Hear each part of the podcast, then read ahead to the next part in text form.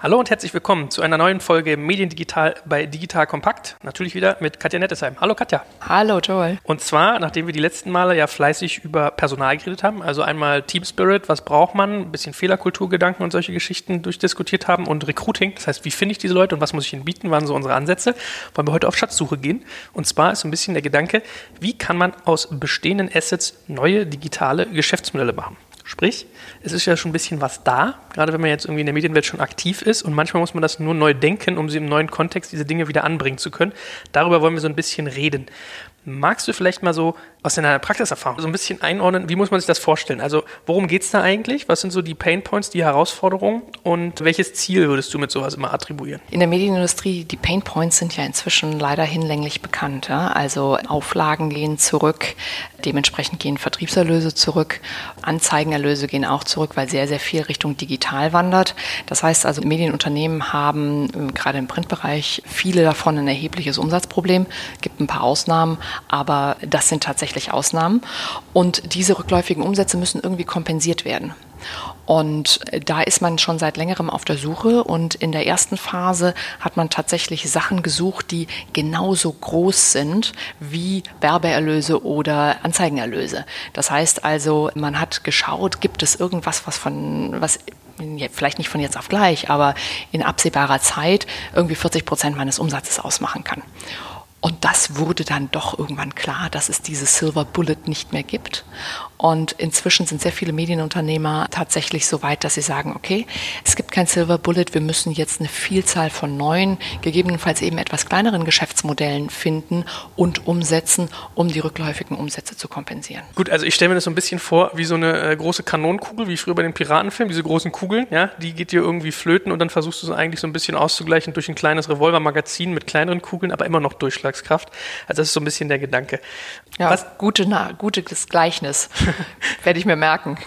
Was genau passiert denn da eigentlich in der Praxis? Also wie muss ich mir das vorstellen? Also wir machen äh, da am Anfang äh, so Ideengenerierungsworkshops, wenn wir eben daran arbeiten, Umsätze digital zu transformieren. Das ist ein relativ langer und auch vielschichtiger Prozess, aber wenn wir uns jetzt nur mal den Bereich anschauen, digitale Transformation von Umsätzen, das heißt also die Umsätze sukzessive stärker digital zu machen durch neue digitale Geschäftsmodelle, dann sind häufig häufig in dem Bereich noch wenig Ideen vorhanden im Unternehmen. Und wir fangen dann mit einem sogenannten Wertschöpfungsinnovationsworkshop an, so heißt es bei uns. Das äh, basiert auf Design Thinking Methoden und verwendet ein Tool, was wir entwickelt haben in Anlehnung an den Business Model Canvas von Alexander Osterwalder, den glaube ich einige der Hörer auch kennen. Und dann fangen wir erstmal an, den Mitarbeiter. Wir machen das sehr häufig in hierarchisch sehr heterogenen Workshops und mit möglichst wenig Führungskräften. Das ist uns total wichtig. Und dann gehen wir mal die gesamte Wertschöpfungsstruktur des Unternehmens durch, um den Mitarbeitern, die da in diesem Workshop sind, auch erstmal eine Sprache zu geben, um über sowas wie Geschäftsmodelle und Wertschöpfungsstrukturen sich auszutauschen. Also es gibt dieses schöne Beispiel von einem Kollegen, der mal schrieb, er hätte Führungskräfte von einem gelbe Seitenverlag gefragt, was ist eigentlich ihre Value Proposition? Acht Führungskräfte gefragt, zehn verschiedene Meinungen bekommen. ja. Und ganz ehrlich, wenn schon so eine Diskrepanz bezüglich der Kern-Value Proposition des Unternehmens bei den Führungskräften besteht, wie soll das dann mit voller Kraft in die gleiche Richtung geschoben werden? Also das Erste ist tatsächlich, dass wir in diesen Workshops ein Bewusstsein schaffen für die verschiedenen Bestandteile der Wertschöpfung und eine einheitliche Meinung darüber, was im aktuellen Stand die Kern-Value Proposition ist. Bevor wir mal über darüber reden, warum da bewusst keine, keine Manager sozusagen oder äh, Entscheider mit drin sind, ich habe so einen Verdacht, warum, das machen wir mhm. vielleicht mal ganz zum Schluss, was so die Hürden bei diesem ganzen Prozess sind. Lass uns doch mal so ein paar konkrete Beispiele durchreiten, weil ich glaube, das interessiert die Leute immer am meisten und dann hat man ein Bild im Kopf und danach versteht man viel, viel besser, worüber wir reden. Im Vorgespräch mit dir ist mir ja ein Fall da irgendwie äh, untergekommen, damit können wir vielleicht mal den Anfang machen. Da hätte ich jetzt gar nicht gedacht, Ikea war so dein, dein ja. Beispiel für sowas. Ich hätte immer gedacht, das ist relativ straight line, so Möbel verkaufen, online, offline. Nee, nee. Food vielleicht noch, hätte ich gesagt, dann, da, vielleicht redet sie von dem Essen, ja, dass sie auch Hotdogs mhm. verkaufen, aber du meinst, das ist anders? Nee, es ist tatsächlich anders. Also, wenn wir noch mal ganz kurz einen halben Schritt zurückgehen, wenn wir die Value Proposition erstmal äh, genau definiert haben, dann stellen wir wirklich die Frage, ob die gleiche Value Proposition vielleicht auch noch interessant wäre für andere Kundengruppen. Jetzt müssen wir vielleicht einmal, weil wir so ein bisschen im Beratersprech sind, für jemanden, der das vielleicht nicht ah. so firm ist, was ist eine Value Proposition erklären und dann ja, vielen, ja, gut, vielen Dank. Du hast mich ertappt. Ich versuche es ja schon immer zu vermeiden, aber an der Stelle fällt es mir schwer, weil das deutsche Äquivalent zur Value Proposition, das Nutzenversprechen oder der Nutzenvorschlag ist auch ein extrem sperriges Wort. Also wir definieren die Value Proposition oder die, das Nutzenversprechen eben tatsächlich so, dass das der Mehrwert ist, den das gesamte Unternehmen für den Kunden schafft auf Basis der Konfiguration seiner Assets und Aktivitäten. Und dadurch, dass es wirklich einen Mehrwert für den Kunden schafft, schafft es reflexartig auch einen Mehrwert für sich selber, nämlich einen monetären Mehrwert. Wenn es ein echter Mehrwert für den Kunden ist, ist er auch bereit dafür zu zahlen und es gibt Umsätze dafür.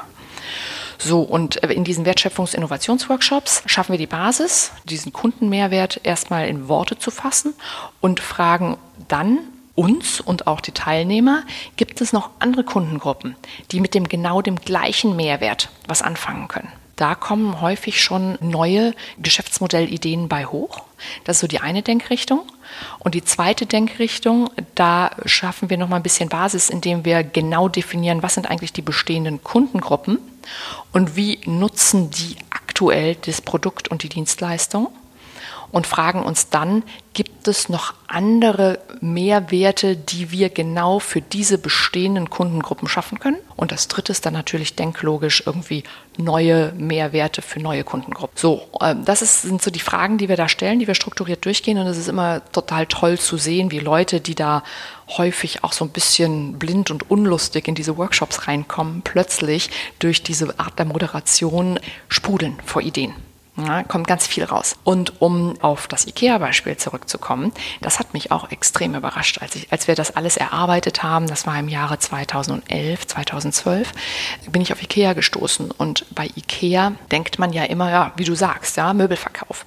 Aber IKEA ist wahnsinnig clever, die Dinge, die sie schon haben, auch anderweitig zu verarbeiten. Und das ist das, der, der zweite Aspekt. Wir versuchen bei diesen Wertschöpfungs-Innovationsgeschichten immer von Bestehendem auszugehen, damit noch genügend DNA drin ist, dafür, dass es auch funktionieren kann. So, zurückkommend auf IKEA. IKEA hat ja ein wahnsinniges Know-how im Leiten von Besucherströmen, von Käuferströmen. Das haben sie über die Jahre eingesammelt und dann haben sie sich irgendwann gedacht, warum machen wir das eigentlich nur für uns? Warum machen wir das nicht auch für andere? Und so ist IKEA zu einem der größten Einkaufszentrenbetreiber Europas geworden. Und inzwischen haben die 45 Einkaufszentren in elf verschiedenen Ländern, auch schon über Europa hinaus. Zum Beispiel gibt es, glaube 14 sogenannte Megamalls in Russland und auch schon einige in China. Die heißen dort anders, also sie haben in jedem Land andere Namen. Und Ikea ist ja leider Gottes immer ein bisschen zugeknöpft, was die Zahlen anbetrifft. Aber ein paar Jahre her war über 50 Prozent des Profits von Ikea in Russland aus den Megamalls und nicht aus dem normalen Möbelverkaufsgeschäft. Aber die Denke ist ja eigentlich ganz interessant. Also wenn man das nochmal so ein bisschen rekapituliert, was du auch gerade gesagt hast, es geht darum, man nimmt schon sein, seine Kern-DNA. Also man mhm. versucht nicht in einem völlig neuen Feld was völlig Richtig. Neues zu machen, sondern man nimmt das, was man gut kann, damit man sich noch mit identifizieren kann, damit die Prozesse klar sind und schaut dann eigentlich, wie kann ich das entweder auf neue Kundengruppen irgendwie übertragen, wie kann ich entweder meine sozusagen bestehenden nochmal neu bespaßen, also das nochmal neu ausrichten, dass ich neue Umsätze mache, oder welche, die ich bisher komplett verpasst habe, eigentlich mit dem Asset, das ich schon da habe, ohne dass ich jetzt brutal was anfassen muss, mich dann nochmal neu ausrichten. Weil bei Ikea habe ich erst so gedacht, ach na gut, oder kam mir jetzt auch so der Gedanke, könnte auch so ein Russland-Thema sein. Russland ist ja so ein bisschen spezifisch, was irgendwie Transportwege angeht, was Post angeht, Lieferungen und so weiter, ob die das so ein bisschen aus der Not eine Tugend gemacht haben. Also wie du das erklärst, ist ja eigentlich ganz plausibel, dass man sagt, man hat eine bestimmte Kompetenz, löst sich vielleicht das ein oder andere operative Problem, was man da aufgrund von Postwegen hat oder Zufahrtswegen oder oder oder und kann das eigentlich auch nochmal sozusagen quer monetarisieren. Also ganz, ganz interessanter Weg. Jetzt lass uns doch mal versuchen, da auch nochmal so ein bisschen mehr, äh, sagen wir mal, mediennahe, weil wir heißen ja Digi äh, Mediendigital und mm. nicht äh, Verkäufer oder Handelszentren. Ja, das stimmt. ähm, das stimmt. Fällt dir irgendwie ein Beispiel ein, was so ein bisschen, also Amazon wäre so, so, ein klassischer Case, wo ich gestaunt habe, damals mit dem, mit dem Hosting. Das ist ja, glaube ich, auch ja, was, was du so genau. machst. Das ist eins meiner Lieblingsbeispiele, weil es einfach so auf der Hand liegt und inzwischen so immens groß ist. Also Amazon Web Services, diese ganze Hosting und so weiter Angebot, ist entstanden als Zwischennutzung für auf Vorrat gekaufte Server. Die hatten einfach für ihre eigenen Zwecke eingekauft und hatten ein bisschen was übrig und haben das anderen zur Verfügung gestellt. Das war eine klassische Zwischennutzung. Ich meine, wir als Berliner kennen uns aus mit Zwischennutzung, ja. Klammer auf, nee, nicht Klammer auf, Ausrufezeichen. Diese Zwischennutzung macht inzwischen einen Umsatz von 6 Milliarden Dollar. Es gibt auch genügend Leute, die sagen, dass das inzwischen der wichtigere Teil ist von Amazon im Verhältnis zum Handelsgeschäft. Ja, und äh, ja, wir kennen alle genügend Unternehmen, die auf AWS laufen. Und äh, ich glaube, AWS ist inzwischen mit seinem Umsatz so groß wie die vier nachfolgenden Wettbewerber. Ja, ich wollte es gerade sagen, man muss den Leuten, die vielleicht nicht in Berlin sind, das mal bewusst machen. Also wenn du ein Internetunternehmen hast oder ein Digitalunternehmen, was hier startet, also jeder zweite gefühlt setzt sich garantiert irgendwie mit Amazon Web Services auseinander und dann kommen so die ganzen üblichen anderen, weiß ich, wie Strato, Hetzner, äh, 1 und 1 und so. Also die haben schon riesige Marktmacht bei einem Thema, was ja eigentlich jetzt nicht Core ist, was du denkst. Ja? Also klar kannst du auch sagen, Amazon macht auch ganz viel so Geschäftsmodell Zweitverwertung im Bereich Logistik. Also das ist genau. Was, was die so machen mit diesem, ähm, da gibt es diese schöne Marketplace. Ja, mhm. Marketplace ist das eine und da gibt es da dieses ähm, so und so bei Amazon, was ich jetzt mal vergesse. Fulfillment. Fulfillment, genau, mhm. Dankeschön. Ja, also FBA haben die mhm. das benannt. Also das ist ja bei den riesiger Geschäftszweig geworden und das wird sicherlich noch weitergehen, wenn die jetzt immer mehr in die Delivery reingehen, nach hinten raus. Also eigene Lieferdienst bauen sie ja schon auf, Prime und so viel Erfahrung oder auch Produktaufbereitung. Also das sind so die, das ist so ein, so ein klassischer Fall für das, was du meinst, Schatzsuche im Unternehmen und dann. Ja, Amazon ist da wirklich der Meister drin, weil die machen das quasi für all ihre Infrastruktur. Ja? Die haben in den USA mal eine Plattform aufgebaut, die hieß Mechanical Turk.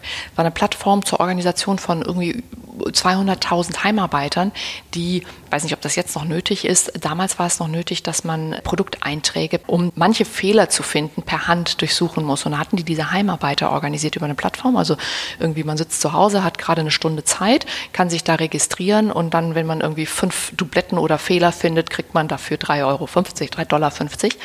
Und auch diese Plattform haben sie dann geöffnet für andere Unternehmen, die auch diese Heimarbeiter brauchten. Von daher, also die machen das immer wieder. Und wenn du sagst Mediennähe, was total spannend ist, die Washington Post die ja jetzt zu gewissen Anteilen Jeff Bezos gehört, fängt jetzt plötzlich auch an, das zu machen. Und das fand ich ein ganz tolles und sehr mutmachendes Beispiel, weil das ist genau das, was ich mit meinen Kunden auch immer versuche herauszuarbeiten. Die Washington Post hat sich ein eigenes CMS programmiert, also ein Content Management System programmiert, was sehr, sehr gut ist. Wahrscheinlich kam da auch ein bisschen Amazon DNA äh, mit rein und lizenzieren das jetzt für andere Publisher.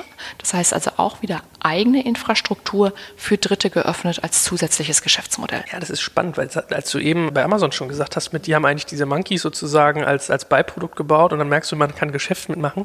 Ich habe mich, als wir damals Gründerszene gemacht haben, auch dabei ertappt. Wir haben ja auch sehr, sehr viel selber gebaut.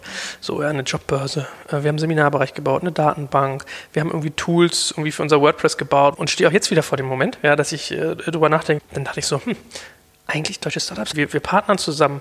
Warum, warum nehme ich nicht dessen Plattform? Ja, das ist eigentlich ein total naheliegender Gedanke. Aber was ich so beobachte in der Medienwelt, ist so schwer. Ja. Weil du ja irgendwie potenziell Konkurrent bist. Ne? Du, du kämpfst ja irgendwie um Leser und am Ende des Tages wollen sie alle nicht teilen. Also meine Erfahrung ist so, ein, so einen gewissen Hochmut. Also ich merke immer, wenn Medien, auch gerade wenn die ein bisschen besser funktionieren, dann denken die immer, wir brauchen euch nicht, so Einzelkämpfertum. Das ist relativ schwierig. Aber also glaubst du, dass das auf den Medienbereich übertragbar ist? Tatsächlich, das, wovon wir hier sprechen, ist ja für Digitalunternehmer nichts Besonderes, weil das ist klassisches White Labeling dann. Aber in, im, im Medien, im traditionellen Medienumfeld ist das schon was sehr Besonderes. Die tun sich extrem schwer mit Zusammenarbeit. Und das selbst in Konstellationen, wo es keinerlei Konkurrenz gibt. Ja, muss man ja sagen, also ein Regionalverleger aus dem Norden ist überhaupt nicht in Kon Konkurrenz mit einem Regionalverleger aus dem Süden oder ein Zeitschriftenverleger, der Frauenzeitschriften hat, hat auch inhaltlich eigentlich kein Problem mit einem, der Special Interest für Programmierung hat. Das ist also eigentlich kein Wettbewerb. Die Verleger tun sich da traditionell sehr schwer hat was mit einem gewissen Selbstverständnis zu tun und hat in gewissem Maße, ehrlich gesagt, aber auch damit zu tun, dass es wettbewerbsrechtlich da eine Menge Hürden gibt, die eigentlich bei modernem Marktverständnis nicht mehr da sein sollten. Also es gibt ja jetzt Anfang nächsten Jahres die neunte GWB-Novelle, wo Kooperationen von Verlagen deutlich vereinfacht werden. Davon erhoffe ich mir, dass tatsächlich dieses ganze Feld nochmal aufbricht. Wenn es nicht, das nicht tut, dann ist wirklich der Beweis erbracht, dass die wettbewerbsrechtliche Einschränkung nur ein sage ich mal, eine Schutzbehauptung war. Wo du gerade White Labeling sagst, also vielleicht nochmal für die nicht so digital begriffaffin, ich finde das total gut. Ich bin, also ich ja, das ist gut, korrigiere mich immer. Ja? Nee, ich, ich, Oder ich mache mal den, den Erklärbär dann. also White Labeling bedeutet ja, ähm, man, man, entwickelt etwas und verkauft es weiter, sodass es angepasst ist an den Service. Jetzt hast du schon gesagt, es gibt irgendwie diese wettbewerbsrechtlichen Dinge und dann hat man so eine gewisse Mindset-Sache. Ich habe den, die Erfahrung gemacht, Trägheit pur ist immer so ein Thema. Also man sieht ja auch seine Fälle sozusagen davon schwimmen und muss dann gucken, was mache ich zuerst. Ich gebe dir mal ein ganz konkretes Beispiel. Ich habe mit Verlagen darüber geredet. Wir haben diesen Digitalticker, in dem wir jede Woche oder jeden Tag sogar zusammenführen, was sind die spannendsten News des Tages, was sind lesenswerte Inhalte. Und dann gehe ich zu denen hin und sage, hey, was haltet ihr davon? Ihr bindet das bei euch auch ein. Dann habt ihr mit einem Schlag spannende Inhalte äh, zusammen und eure Redakteure können sich auch noch inspirieren lassen, über Texte sozusagen Themen zu finden, was zu schreiben. Reaktion eigentlich immer, ja, spannend, macht Sinn, finden wir gut, finden wir interessant. Und dann merkst du aber, wenn es in die Implementation geht, ist das immer schwierig.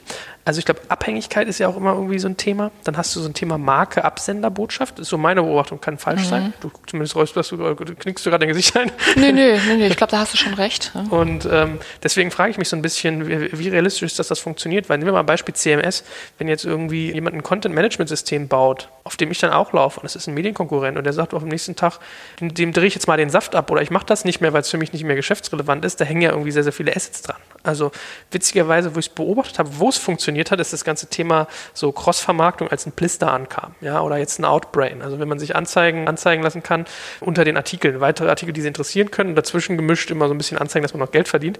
Das machen die alle. Weil da ist es so wie so ein neutraler Player, oder das machen genau. viele. Das ist der ja? Punkt. Das ist ein drittes Unternehmen. So, genau. Das ist ein drittes Unternehmen. Das ist so meine Beobachtung, dass das anscheinend irgendwie, wenn das aus, aus Verlags, also sozusagen aus sich herauskommt, eher schwierig ist. Ja, und das stützt die These, die wir gerade hatten, dass es mit der Kollaboration schwierig ist. Es gibt ja tatsächlich in Deutschland ein, momentan gerade beim, im Bereich Online-CMS, eine ganz ähnliche Initiative, nämlich Burda hat sein eigenes Online-CMS neu gebaut auf Basis von Drupal 8, also Open Source, und stellt das auch anderen Verlagen zur Verfügung. Und das ist eigentlich ein totaler No-Brainer, weil es noch nicht mal bei Burda abgeholt werden muss, sondern weil es eben auf Drupal.org abgeholt wird. Ja, Burda kriegt das noch nicht mal mit. Aber da sind auch einige Verlage sehr zurückhaltend. Die befürchten dann, dass Burda all die Daten kriegt oder dass auf jeder Webseite Burda unten drauf steht oder, oder, oder. Da ist noch einiges an Aufklärungsarbeit zu machen, aber es gibt tatsächlich schon welche, die da dem positiv gegenüberstehen und das einsetzen wollen. Hast du denn ein Beispiel, sonst, wo, wo, wo sowas schon mal funktioniert hat, dass man sagt, meine, meine Value Proposition ist X, ich leite daraus irgendwie ein Beiprodukt ab und verkaufe das aus Verlagssicht? Gibt es da schon was Funktionierendes? Mm, also ein schönes Beispiel dafür, das ist jetzt gerade nicht Verlagssicht, sondern TV, ist letztendlich das, was Pro7 gemacht hat mit dem Media for Equity und Media for Revenue Share Geschäft. Die haben also ganz klar gesagt, hier unsere Value Proposition ist keine Ahnung, wie die genaue äh, Formulierung war, aber Reichweite, Aufmerksamkeit schaffen, Umsatz treiben und haben gesagt, ja, das machen wir bisher für unsere klassischen Kunden. Warum sollen wir das nicht auch für junge Unternehmen machen? Und dann gleichzeitig auch nochmal einen doppelten Mehrwert für uns selber daraus holen. Ne? Es gibt so verschiedene Muster der Wertschöpfungsinnovation und das wäre so ein Muster leichte Variation des Kernprodukts für eine etwas anders gelagerte Zielgruppe, nämlich die Startups. Die Variation des Kernproduktes war eigentlich vor allem in der, in der Pricing-Struktur, dass es einfach nicht fix vorab vergütet wurde, sondern variabel nach Ablauf der Kampagne oder dass es in Shares geleistet wurde, geleistet wurde. Und damit haben sie sich eben eine neue Kundengruppe erschlossen. Ja, ich meine, die Evolution dessen ist ja auch ganz witzig irgendwie zu betrachten. Sensationell. Ja, dass man eigentlich sagt, ich verkaufe gegen Geld, dann verkaufe ich irgendwie gegen Anteile, dann verkaufe ich auch gegen Umsatz, weil ich anhand der Anteile, wo was ja eigentlich so ein Sicherheitsspiel ist oder meistens ja auch so eine Mixtur, Anteile und Umsatz, gemerkt habe, das funktioniert. Und dann ist man ja sogar hingegangen und hat gesagt, ich gründe jetzt eigene Unternehmen. Ich meine, der Accelerator ist kolossal gefloppt, aber ich glaube aus anderen Gründen, als, als das jetzt irgendwie mit dem Glaube ich auch, zusammenhängt. Ja. Ähm, aber man, man geht so hin und kauft. Ja, Stylight jüngst zum Beispiel, dass man mhm. sagt so, hey, okay, virtuelles Gut, wir haben irgendwie Reichweite, Reichweite plus virtuelles Gut bringt Umsatz. Also man nimmt so ein bisschen Prozesskettenschritte mit dazu. Ich habe trotzdem so ein bisschen für mich bisher im Kopf, es ist schwierig, das aus Verlagen sozusagen herauszumachen, wenn das verlagsnah ist. Weil theoretisch ist ja auch wieder kein Beispiel, wo wir sagen, Verlag macht es bei Produkt X und ein anderer Verlag kauft es, sondern es ist ja eher so Medienanbieter. Da gibt es eigentlich so viele Ansätze, ja. Also nimm mal dieses ganze Paywall-Thema zum Beispiel. Da habe ich so das Gefühl, eine Bild oder ein Spiegel machen, haben sich da viel Gedanken drüber gemacht und viel experimentiert. Das wäre was, wo, glaube ich, viele andere Verlage zum Beispiel sagen würden, ja, mit Handkuss wollen wir dieses Wissen haben, aber wir wollen nicht den bösen Spiegel oder nicht das böse Bild oder Springer oder, oder, oder, ne? Naja, also tatsächlich, wir sind jetzt gleich zu den schwersten Beispielen gesprungen der Wertschöpfungsinnovation, nämlich ausgehend von dem Washington Post Beispiel sind wir gleich drauf gekommen, eben eine neue B2B-Kundengruppe aufzumachen auf Basis der eigenen Infrastruktur, die auch noch in der gleichen Industrie beheimatet ist. Ich meine, schwerer geht's nicht. Und äh, um deinem Hinterkopfgedanken noch mal ein bisschen Futter zu geben, tatsächlich war es ja auch so, Springer hatte eine sehr, äh, sehr viel Zeit und Muße und Geld investiert in den Single Sign-On fürs Payment und das ist auch sehr gut, aber soweit ich weiß, waren da andere Verlage eher zurückhaltend, das selber einzubinden. Jetzt kann man natürlich sagen, na ja, Payment Solution und Single Sign-On, da fließen so viele Daten und das ist so zentral, genauso wie du sagst. Aber nichtsdestotrotz glaube ich nicht, dass es nicht Möglichkeiten gegeben hätte, das wirklich siloartig zu trennen. Ja, am Ende des Tages kommt ein LaterPay um die Ecke und macht ein ganz neues Geschäftsmodell auf oder ein, ein Plister damals oder, oder, oder. Also das hätten alles, finde ich, Verlagsmodelle sein können, theoretisch. Ne? Absolut, also LaterPay, Piano Media, Blendle ja. etc. Lass uns doch nochmal so ein bisschen tiefer eintauchen, dass wir diesen Prozess verstehen. Also äh, wie, wie kann ich jetzt zum äh, Schatztaucher werden, wenn ich irgendwie im, im, Verlagswesen bin? Vielleicht fangen wir mal so ein bisschen an mit den Faktoren eigentlich, weil du hast mich ja ganz richtig äh, gerade zurechtgewiesen. Boah, würde ich nie machen. das ist eine, eine Spezialkategorie, über die ich da gesprochen habe habe. Das heißt, wenn wir über Value Proposition Betrachtung, die wir dann auf eine neue Kundengruppe übertragen wollen, reden, was für Faktoren gibt es denn da eigentlich? Weil es geht ja jetzt nicht nur um Kernprodukt oder Kernprozesse, das greift ja so ein bisschen weit, das haben wir ja gemerkt. Also letztendlich, um nochmal zurückzugehen, wir denken primär in zwei Richtungen. Bestehende Value Proposition auf neue Kundengruppen anwenden. Oder die zweite Denkrichtung ist, ausgehend von bestehenden Assets im Unternehmen eine neue Value Proposition schaffen und die kann dann entweder für bestehende oder für neue Kunden sein. Also ein bisschen Upselling eigentlich. Ich mache gleich ein paar Beispiele. Also man muss ja erstmal was Neues finden und dann, wenn man das upsellen kann, natürlich umso schöner. Weißt du, wie es ist mit Customer Acquisition Costs, die sind einfach geringer, wenn du die Kunden schon hast. Also erste Richtung nochmal bestehende Value Proposition und die neuen Kundengruppen anzubieten. Da gibt es so vier, sage ich mal, Ansatzpunkte, wo man sehr häufig was findet, wenn man sich diese Gedanken macht. Also zum einen Variationen des Kernproduktes oder der Kerndienstleistung für eine etwas anders gelagerte Kundengruppe. Ja. Schönes Beispiel war da eben das Beispiel von Pro7 Sat1 und die sind ja mega, mega erfolgreich damit. Die machen inzwischen, glaube ich, äh, mit all dem, was sie aus dem Geschäft gemacht haben und zugekauft haben, an die Milliarde Umsatz.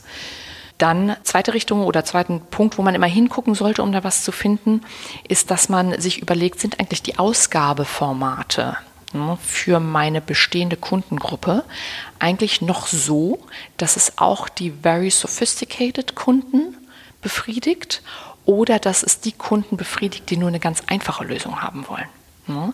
Dass man also da auch eine leichte Variation einführt, je nachdem, wie die Kunden das verwenden. Also da gibt es äh, ein Beispiel, was wir selber mal gemacht haben, tatsächlich mit der Dokumentation eines Verlages. Die hatten, also Dokumentation, Syndication und so weiter, das ist, was die Zahlung und die Rechteverwaltung anbetrifft, eigentlich traditionell ein ziemlich komplexes Geschäft. Und da haben wir überlegt, muss das eigentlich für alle potenziellen Kunden so komplex sein oder kann man das nicht einfach viel, viel leichter machen, um sich damit auch eine neue Kundengruppe zu erschließen, nämlich all diejenigen, die die Texte jetzt verwenden und einfach keinen Bock haben, dafür zu zahlen. Ja, weil was man nämlich jetzt damit macht, ist, dass man äh, dann äh, große Searches im Internet laufen hat, um all die Schwarznutzer dann zur Kasse zu bitten und dann wird es automatisch streitig. Warum bin ich nicht viel früher dran und nutze die Assets und auch die Value Proposition, die ich sowieso schon habe und gestalte die so einfach, dass es auch für diese Kundengruppen was ist. Dann dritte Möglichkeit, die man immer mal durchspielen sollte, ist, können wir B2C zu B2B wandeln oder umgekehrt? Also gerade in contentbezogenen Unternehmen die Frage, den Content, den wir hier haben, kann man den nochmal so paketieren, dass es für die jeweils andere Kundengruppe attraktiv ist? Und wie können wir es vertreiben?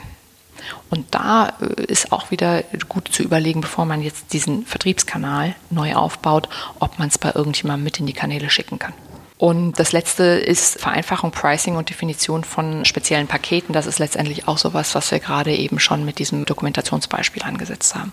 Ich habe gerade die ganze Zeit an so ein Restaurant gedacht als Beispiel. Ja, das wäre ein bisschen so, du hast ein erfolgreiches Restaurant, kannst gut kochen, So, und dann überlegst du, was kannst du eigentlich machen, um noch mehr Einnahmen von bestehenden Kunden zu gewinnen oder auch äh, Kunden, die du noch gar nicht hast, zu akquirieren. Genau. Und wenn ich jetzt mal deine vier Beispiele durchgehe, also Variation des Kernprodukts wäre zum Beispiel, wenn ich sage, ich habe einen super guten Fischzugang, ja, auf dem Fischmarkt finde ich die besten Fische, ich mache irgendwie noch einen Sushi-Ableger oder so. Ja. Eine komplett neue, komplett neue Erschließung. Du, oder ich mache mir eine Frischfischtheke. Genau. für diejenigen, die halt daheim kochen wollen. Genau, das wäre vielleicht schon der, der, zweite Faktor, sogar variiertes Ausgabeformat Richtig. wäre dann äh, die Fischtheke. Mhm. Und dann überlege ich mir, ich muss ja nicht nur Privatkunden beliefern, sondern ich kann es ja auch Firmen anbieten, dass ich denen das nach Hause in die, äh, in die Firma liefere zum Mittagessen. Dann haben wir B2B äh, aus B2C gemacht. Und wenn ich sage, ich mache jetzt noch irgendwie ein Mittagsmenü, ich vereinfache das Pricing, habe ich eigentlich auch noch irgendwie an der Front geredet. Also man kriegt so ein bisschen mit, das hat so eine eigentlich eine Logik, die, glaube ich, vielen nahe liegt. Man muss nur sich mal trauen, das auf solche Modelle ein bisschen anzuwenden. Ne? Absolut, ne? absolut. Und ich habe da, also wenn wir jetzt mal anfangen, ich habe da ja mal tausend Ideen, ja. Du kannst dann aus dem Frischfisch auch fertig gepackte Lunchboxes machen und verkaufst die morgens zum Pendelverkehr, der hoffentlich bei dir an der Haustür vorbeifährt, von einem Stand aus quasi Drive-In. Genau, so, eine, ja? so, ein Auto. Machst du Bento, dann bist du wieder bei. Genau, Bento-Boxen. Und schon sind wir wieder bei der, beim Journalistischen, ja. genau. Hervorragend. Ja, nein, das finde ich, glaube ich, ich glaube, das ist so eine der wertvollsten Einsichten, die man jetzt hier mal festhalten muss, weil ich so den Verdacht habe, das basiert bei dir auf, auf viel Wissen und viel Anwendung in der Praxis. Also diese, diese vier Hebel zu haben und da dann zu gucken, wie man das irgendwie gedreht bekommt. Ganz spannender Gedanke eigentlich, das, was man schon hat, jetzt neu zu verpacken in irgendeiner Form, also neu, neu einzusetzen. Was ist denn, wenn ich das, was ich schon habe, die, die Assets, also zu Deutsch mal irgendwie die Wirtschaftsgüter, die Werte, die in meinem mhm. Unternehmen schlummern, wenn ich die in eine komplett neue Wertschöpfungs-, ein komplett neues Wertschöpfungsangebot verfasse. Hast du da irgendwie einen Blick drauf, wie man Schatzsuche sozusagen in, so einen Dreh darin kriegt? Ja, also das machen wir tatsächlich auch in diesen Workshops, wenn wir mal wirklich die Wertschöpfungsstruktur von Unternehmen aufnehmen. Das machen wir meistens am Anfang und das ist für die Mitarbeiter auch super, weil die erstmal sehen, was sie alles haben und auch was sie alles können. Und siehe das IKEA-Beispiel, bestehendes Know-how bei Mitarbeitern ist häufig eine tolle Quelle für neue Geschäftsmodelle, also neue Value Proposition für bestehende oder neue Kunden. Da kann man auch manchmal ganz wild denken. Also wir haben auch tatsächlich schon mal in einem sehr speziellen Bereich eines Verlages äh, das gemacht und da gab es ein erhebliches Know-how in der Verschlagwortung, strukturierten Erschließung von Texten. Und da haben wir überlegt und auch mal erste Markttests gemacht, ob und inwieweit das relevant ist für SEO. Also Suchmaschinenoptimierung? Ja, genau. Und das ist jetzt an der Stelle wegen einem Managementwechsel nicht umgesetzt worden. Aber was wäre das für eine coole Wertschöpfungsinnovation gewesen? Also komplett neue Kundengruppen erschlossen und das auf Basis eines Know-hows, was die Mitarbeiter selber hatten. Und kannst dir vorstellen, was das auch hier für die Motivation bedeutet, ja, wenn die plötzlich so aufgewertet werden. Ja, ich meine, vielleicht ist es ja auch eine ganz gute Brücke. Was, was mir so als Gedanke kam, ist, wir haben jetzt viel darüber geredet, Value Proposition auf Produkten, auf Umsatzebene, ja. Aber am Ende des Tages, die größte Value Proposition ist ja eigentlich das eigentliche Team. Also wir haben in der ersten Ausgabe darüber geredet, Fehlerkultur und Team ist das Wichtigste und ist so zentral, Generation Y. Also eigentlich muss doch auch so ein bisschen Gedanke sein, ob man es nicht schafft, so bei den, wie habe ich neulich von einem amerikanischen General gehört, so conquer their minds and hearts. Ja, also man hat, man hat Köpfe und Herzen. Also das, so eine Schatzsuche kann ja eigentlich auch intern gerichtet sein, dass man sagt, kann man Leute vielleicht neu einsetzen, beziehungsweise auch neu gewinnen für ein Thema. So, ne? Absolut. Das ist ja überhaupt eins unserer wesentlichsten Erkenntnisse der letzten Jahre auch. Wir haben am Anfang diese Wertschöpfungsinnovationsworkshops immer, also oder wir machen sie immer noch in Bezug auf Produkt- und Geschäftsmodellinnovation, weil wir halt inzwischen in einer äh, Lage angekommen sind, wo bloße Prozessinnovationen einfach nicht mehr langen, ja, sondern es müssen wirklich neue Angebote an den Markt her. Und dann haben wir immer gedacht, hm, ja, aber irgendwie mit der Umsetzung, das funktioniert noch nicht so. Warum funktioniert das noch nicht so? Weil die Leute sind total motiviert in der Ideengenerierung, weil sie da eben aufgewertet werden. Und dann sitzen sie da und müssen es umsetzen und fallen dann in so eine Unsicherheit zurück. Und damit schneidet man diese ganze Energie, die man gerade freigesetzt hat, wieder ab. Das heißt, also wenn wir so einen Digitalschub nennen wir das dann machen, dann begleiten wir die Organisation weiter, indem wir den Leuten dann eben auch das passende Know-how dazu vermitteln und die durch Change Management Maßnahmen auch Veränderungsfreude erhöhen. Und dann hat man wirklich diese ganze ja, Humankapital ist in dem Zusammenhang jetzt mal ausnahmsweise das richtige Wort, ja, hat man das optimal mit reingebracht in den Prozess und zwar nicht nur zugunsten des Unternehmens, sondern auch zugunsten der Leute, die sich eben teilweise auch zurückgelassen und abgehängt fühlen. Aber wir nehmen die in diesem ganzen Prozess mit und verschaffen ihnen neue Fähigkeiten und auch neues Selbstbewusstsein. Ich habe auch so überlegt, ob es nicht eigentlich auch sogar ein Hebel ist. Wenn man das mal so aus dem Unternehmens- und Konzernumfeld sich anguckt, geht es ja oft darum, Arsch an die Wand bekommen. In Klammern, ich will nach oben zeigen, was ich Tolles gemacht habe auch. Ja, also beobachtest du, dass in der Praxis es manchmal auch so ein Hebel ist, dass du sagen kannst, gucken Sie mal Herr so und so oder Frau so und so, damit können Sie sich doch auch bei sich in der Organisation ein bisschen profilieren. So. Ist, das, ist das ein Motivationsfaktor für die Leute oder eher nicht? Klar. Also das ist der Hauptmotivationsfaktor, ja. Ja, und, ne? ja, und deswegen ist es für uns auch häufig so schwierig durchzusetzen, dass wir diese Workshops ohne die Führungskräfte machen weil die dann einen erheblich erhöhten Argumentationsaufwand haben, sich das wieder selbst ans Revier zu heften. Aber die, die Ergebnisse sind einfach so viel besser, wenn wir die Führungskräfte nicht mit drin haben. Woran liegt das? Also warum lässt du die so bewusst raus? AB-Testing. Ja? Also letztendlich, die Mitarbeiter sagen halt einfach nicht so viel, wenn die Führungskräfte dabei sind, weil sie genau wissen, das wird entweder mental oder tatsächlich auch physisch notiert. Und wird ihnen irgendwann mal wieder aufs Brot geschmiert. Und wir reden hier über Kreativität, über neue Modelle, über nicht getestete Dinge. Das ist halt automatisch ein bisschen riskant. Und soweit es in den Firmen noch nicht gang und gäbe ist, dass Kreativität und das Generieren von neuen Ideen wirklich positiv gewertet wird, solange ist das Vorbringen von neuen Ideen für jeden Mitarbeiter ein Risiko. Aber auch so, das ist wahrscheinlich nicht das einzige Problem, was ich mir irgendwie vorstelle, wenn man über Wertschöpfungsinnovation redet in einem etablierten Unternehmen im Medienumfeld. Also was hast du da sonst noch so, dass du beobachtest an, an, an begrenzenden Faktoren, an, an Mindset-Hürden auch? Naja, also das Erste ist schon mal, dass es wenig Geschäftsmodelldenke gibt. Also überleg mal, wer ist denn mit Geschäftsmodelldenke schon in Berührung gekommen? Da sind eigentlich nur diejenigen, die in den letzten fünf Jahren BWL studiert haben und die vielleicht das Glück hatten, dass sie dann mal auf eine Schulung geschickt worden sind oder sich selber so eine gesucht haben. Von daher, das ist so der erste Punkt, aber der lässt sich ganz gut heilen, in Anführungszeichen, weil wir eben in diesen Workshops am Anfang sehr viel Wert darauf legen, denen mal Geschäftsmodelle zu erklären. Wie hängt das alles miteinander zusammen? Wie wirkt sich das eine auf das andere aus? Kostenstruktur, Umsätze und so weiter. Das heißt, das lässt sich ganz gut heilen. Das zweite ist, wir haben teilweise schon auch ein gewisses Kreativitätsdefizit oder es ist kein ursprüngliches Kreativitätsdefizit, sondern Kreativität ist dann halt irgendwie haben sich die Leute abgewöhnt, weil sie durch jahrelange Prozesse, wo sie immer wieder gesehen haben, dass neue Ideen versanden oder dass sie nicht belobigt worden sind für neue Ideen, sondern eher kritisiert worden sind, die haben sie die Kreativität abgewöhnt. Solche Prozesse, wie wir sie hier machen, wird ja von der Führung angestoßen. Ja? wenn sie dann plötzlich wieder merken, oh, Kreativität wird belohnt jetzt, wird jetzt erwartet und ich soll da mitmachen, dann ist es wirklich bei vielen so, dass da auch viel aufbricht. Also das sind so Punkte, die schwierig sind. Dann natürlich fehlende Fehlerkultur, haben wir das letzte Mal ausführlich drüber gesprochen. Kommt hier auch wieder vor, dass sich die Leute eben nichts trauen. Und was wir auch häufig sehen, was ein bisschen schwierig ist, ist, dass so Innovationsinitiativen, also die Rückendeckung des Managements für Innovationsinitiativen ist häufig nicht lang genug, wie es das braucht, um sowas wirklich durchzuentwickeln.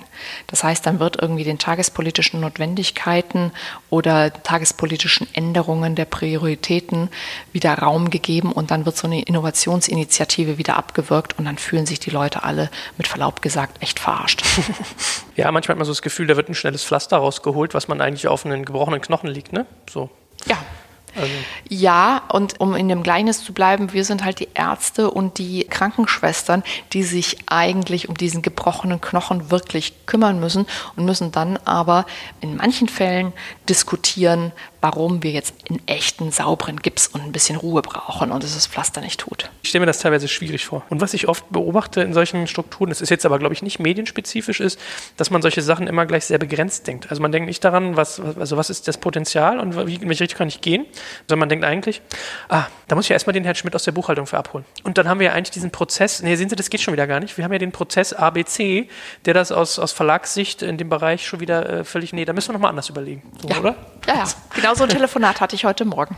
Klar, ich meine, das ist aber dann auch mit unserer Aufgabe, mit der gebotenen Diplomatie, die Leute von diesen Denkmustern runterzukriegen. Also das ist so eine Mischung aus Energie, Diplomatie und Hartnäckigkeit, verbunden mit ein bisschen Charme, damit sie uns auch beim zweiten oder dritten oder vierten Mal immer noch zuhören, dass wir die eben von den eigenen prozessualen und auch mentalen Beschränkungen da loslösen, damit sie eben diese Prozesse wirklich machen und durchziehen. Versuchst du dann eigentlich, wenn du sowas machst, in so einem Unternehmen so, so einen personellen Nukleus zu erzeugen, dass du versuchst, eine Person ranzuziehen, die das so ein bisschen als seine persönlichen Streitkampf sieht und das dann in die Hand nimmt oder läuft das nicht so? Halb, halb. Ja, wir versuchen einen Nukleus zu erzeugen, aber mit einer Person ist es selten getan. Wir versuchen tatsächlich Multiplikatoren oder Botschafter oder Evangelisten, je nachdem, wie du sie nennen willst, ja, gutes Wort. Äh, heranzuziehen um deren Kraft innerhalb der Organisation dann auch zu nutzen, deren Autorität zu nutzen, damit sie das äh, weiter streuen.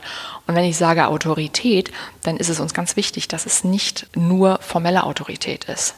Wir haben zum Beispiel extrem gute Erfahrungen gemacht mit Online-Redakteuren, die wenn sie gut kommunizieren können, dann auch in anderen Abteilungen des Unternehmens so ein Innovationsprojekt voranbringen können, weil sie in dem Fall äh, war es eine Frau, sehr angesehen war auf menschlicher Ebene im Gesamtunternehmen und die hat uns viel mehr gebracht als, jetzt mache ich mal ein hypothetisches Beispiel, der Anzeigenleiter.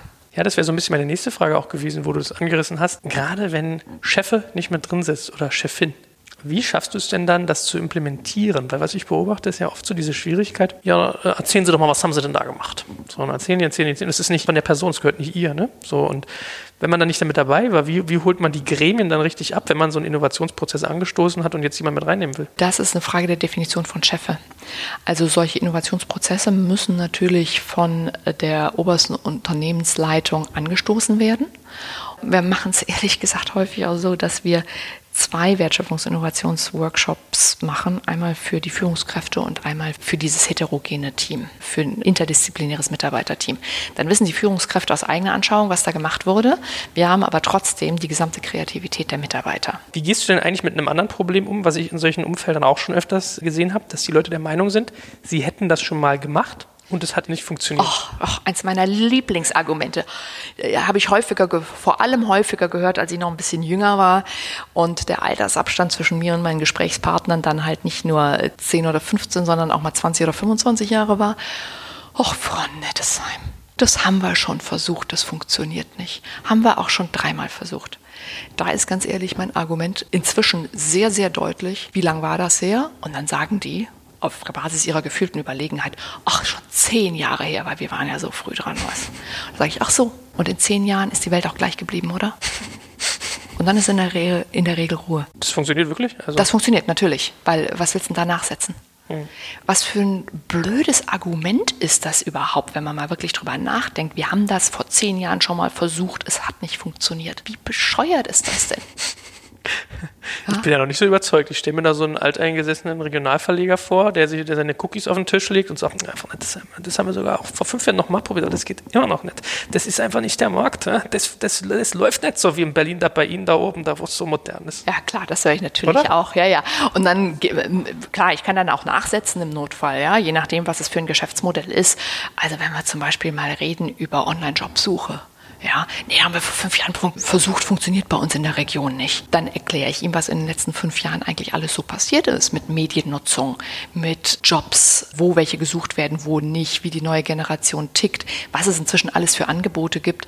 Und hoffentlich habe ich dann auch noch ein paar Userzahlen parat. Dann kann er sich natürlich immer noch verweigern, aber dann will er nicht. Ich glaube, wir hatten ein paar spannende Sachen dabei. Haben wir noch was Wichtiges vergessen? Nö, ich glaube auch nicht. Ne? Ich danke dir ganz herzlich und bis zum nächsten Mal. Bis zum nächsten Mal.